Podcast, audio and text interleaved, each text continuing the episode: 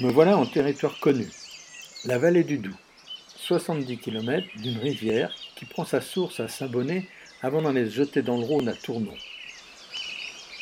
Ces villages isolés, Saint-Pierre-sur-Doubs, Rochepaul, Molière, la Bâtie d'Andorre, Seigne, Colombier-le-Vieux, par nature résistant au froid, au verglas et à l'éloignement, exigent du promeneur comme de l'habitant courage et obstination. Les ravins sont profonds, mais chaque fois qu'une parcelle a pu être gagnée sur la pente ou les bois, elle est entretenue comme un potager. Un carré de foin est un trésor. Il y a peu, des arpents de céréales surprenaient par leur étroitesse. L'Ardèche, ma terre d'accueil. Le silence nous accompagne, mais j'entends la bande-son d'autrefois.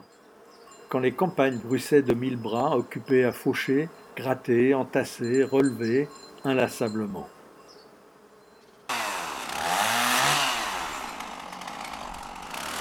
Aujourd'hui, l'ennemi s'appelle Douglas, un arbre rentable dont les plantations intensives culbutent les vieilles terrasses, assombrissent les pentes, tuent la végétation.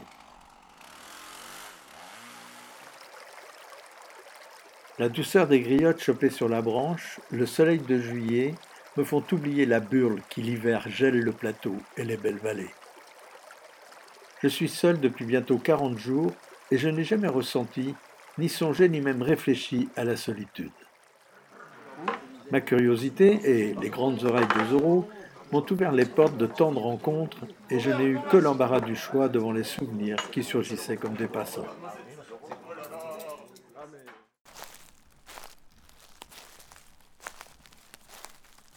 Ce soir, quand je serai arrivé dans la grande maison de mes amis, je dirai adieu à ce peuple, mon peuple, je ne le reverrai jamais avec la profondeur, la clarté et la lucidité que la marche à pied affûte à chaque pas.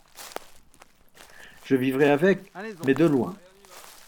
Le passé et le présent ont finalement fait bon ménage, au point de se confondre dans une sorte de road trip joyeux et mélancolique.